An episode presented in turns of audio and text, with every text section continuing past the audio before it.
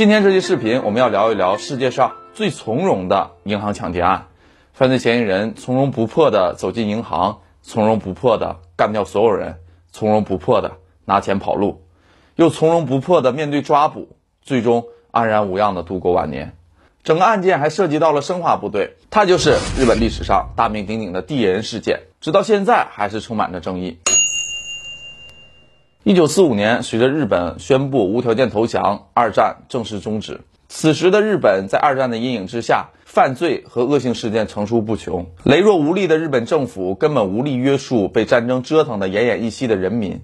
根据波茨坦宣言，盟军事实上啊只有美军与日本建立了进行接管的总司令部，整个日本其实都是由驻日美军控制的。在这样的时代背景下，我们把时间定格在一九四八年的一月二十六日。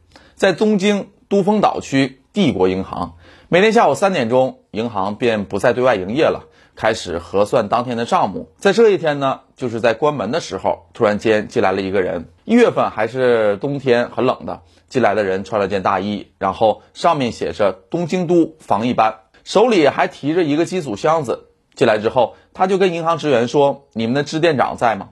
这一天正好支店长因为身体不适，提前下班先走了。一个副支店长负责银行的工作，他就过来说：“你有什么事儿？”这个男子递给了副支店长一张名片，上面写着“东京都卫生科病后生省后生部医院医学博士”。后生这个词源自于中国的古书《尚书》，后生部就相当于中国的民政部门啊，并说在你们这个银行啊附近发现了四个感染疟疾的。那这四个人中啊，有一个人今天来过你们银行，一会儿啊，美军。会派车来给整个银行进行消毒，而我是先来的，我带了能够预防疟疾的药物。说完之后啊，他就从这个铁箱子里面拿出了两瓶液体。因为没有营业的关系，副支店长就把大家都召集到了一起，算上这位医学博士，一共是十七个人，准备了十七个杯子。这人说：“你们就照着我这个样子。”他就拿了一个吸管，从第一个瓶子里吸出了一些东西，点到了这十七个杯子里面，然后他拿起一个杯子，自己先喝了。银行工作人员一看他自己都喝了，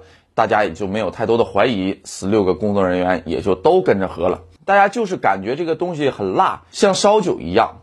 然后他说，第二种药需要在一分钟之后再喝。大家很难受，但是忍耐了一分钟，他就又把这个药放到大家的杯子里，大家又都喝了。喝完之后，就有些人感觉极度的不适，慢慢的有了些人就倒在了地上。之后陆陆续续，所有人都倒在了地上。有一个女职员呢，她的情况相对好一点，她不停地爬，从银行里爬了出来。正好有一个女高中生路过这个银行，就立刻报了警。警察还有急救人员就都到了现场，然后银行周围围了很多的人。当时警察赶到现场，以为是银行里工作人员食物中毒了，后来才发现这十六个人当场就死了十一个人，剩下五个送到医院之后又死了一个，最后幸存的只有四人。在案件发生的第一时间，警方对死者的尸体进行了解剖。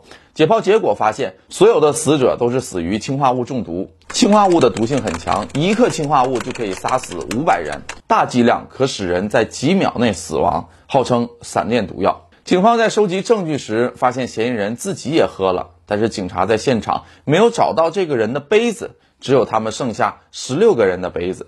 然后这个人进门的时候曾递了一张名片，这张名片也没有被找到。根据警方调查，犯罪嫌疑人在作案成功后，在现场起码逗留了十几分钟。除了销毁证据，他还拿走了出纳员桌上的十六万日元以及一张面额为一万七的小额支票。让警方百思不得其解的是，就在另一张桌子上还摆着四十一万日元，已经开柜的保险柜里也放着三十五万日元。犯人有足够的时间和能力带走这笔巨款，但是他却选择置之不理。这个案子几乎没有物证。只有幸存者的证言而已。警察通过调查发现，类似的作案手法在最近的几个月里还出现过两次。在三个月前的日本安田银行，这个银行也发生了一起一模一样的案件。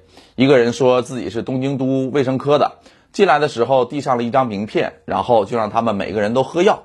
喝完药之后呢，不同的是人都没事儿。然后这个人就说：“我看看这个美军的消毒车来没来，就出去了。”然后便再也没有回来。所以，银行工作人员觉得莫名其妙，也报了案。因为案子啊也没有什么损伤，也就不了了之了。另一个案件是大概一周前在三菱东京银行发生的，也是一个人递上一张名片，说是东京都卫生科，说自己周围发生了疟疾，现在要给整个银行进行消毒。这个银行负责人的警觉性明显要高出许多，啊，他对其身份进行详细的询问，并且提出了质疑。这个男人脸上露出了惊慌的神色。男子从手提包里掏出了一瓶液体，在地上随意的泼洒了一番，随后就匆匆的离开了现场。当那个帝国银行的案子发生之后，警察就马上就把三起案件联系到了一起，通过目击者描绘确定三个案子是一人所为，把三个案子联系在一起，物证就有了。在第一家安田银行的时候，他递上了一张名片，那张名片被留了下来。这个名片上写着卫生局技术官员、医学博士松井卫，而且发现这个松井卫是现实存在的。那么在第二家银行呢，他也递上来了一张名片，这个名片上呃写着的是卫生局技术官员、医学博士山口二郎，这个人是不存在的。通过名片的线索，警方决定兵分两路进行调查，一组主要调查这个毒药。从氰化物的来源渠道入手，另一组去调查这个名片。既然这个名片是真的，就找到了松井卫这个人，确定松井卫并不是凶手后，开始调查松井卫发过的名片。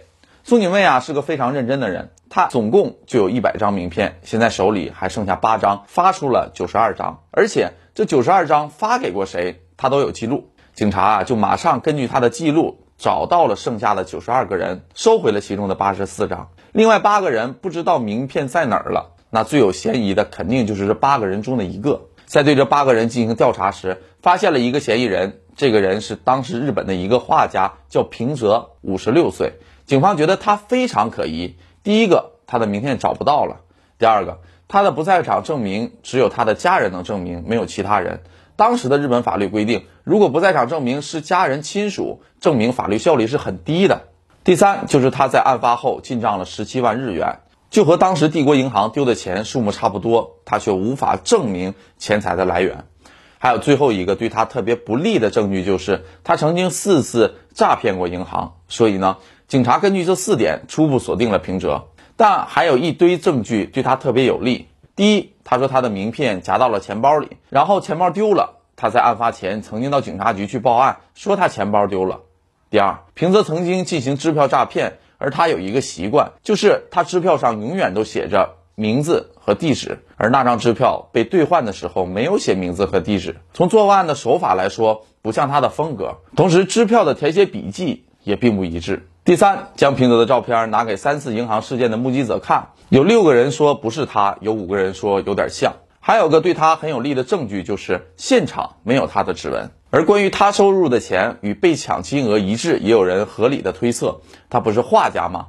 他当时比较穷，为了生活，曾经画了一些成人画，靠画成人画挣钱，对于画家来说是很没有面子的事，所以他就不承认。就在这个仍旧存在着很多疑点的情况下。可能是政府急迫的需要给老百姓一个交代，或者是其他原因，法院判了平泽的死刑，但是他一直不肯承认，还指出警察刑讯逼供，屈打成招。随后的数十年里，平泽的人生在不断的重复着上诉被驳回，继续上诉，继续被驳回的悲惨的世界中消耗殆尽，一直到一九八七年，他在监狱里已经待了将近四十年，已经九十五岁了。得了肺炎，死在了监狱。那么，这个真凶究竟是谁呢？